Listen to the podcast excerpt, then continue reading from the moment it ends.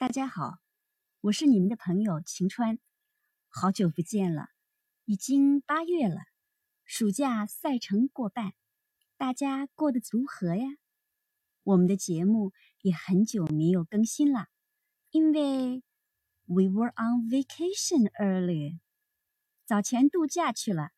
要说暑假什么是最值得盼望的，那当属度假了。青少年。都有旺盛的好奇心，对于世界想深入了解。度假虽然短暂，但这打开的窗口所看到的不同世界，会深植小小心灵。要不怎么把读万卷书与行万里路相提并论呢？Yes, vacation is the best.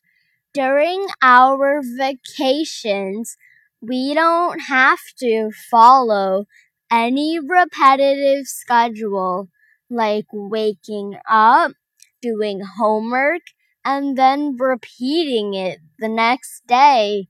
On vacations, we step out of our normal life to see an extraordinary world that the local citizens may consider normal.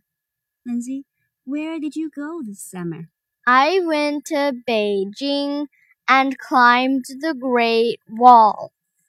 I also visited Xi'an to admire the amazing terracotta warriors. Our family also went to Chengdu to see the giant pandas.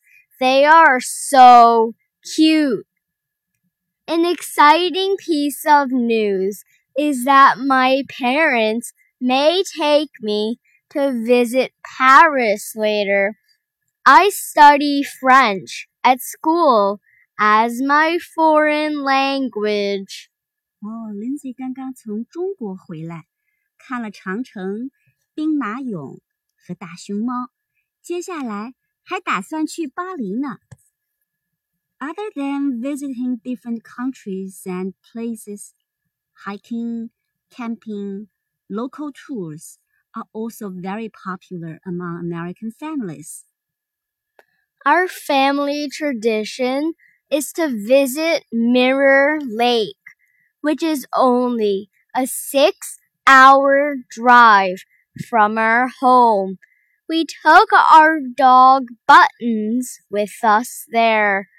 At Mirror Lake, we swim, kayak, and bike around it. It's relaxing and refreshing. Lindsay 这里说到的 kayak 是一种单桨独木舟，在湖里一家人一人一条小船划，想想都很美呢。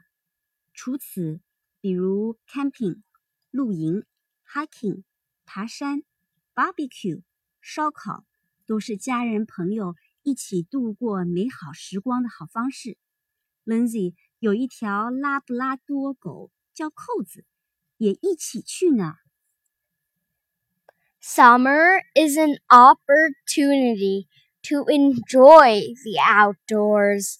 New York has a very long winter, so I stay inside most of the year. But once summer is here, I would rather spend all my limited time with it outside in the beautiful nature. 嗯，多和美丽的大自然相处，身心愉快，然后开学了才能更好的集中精神学习。所谓张弛有道，就是这个意思了。好啦，我们下期节目见。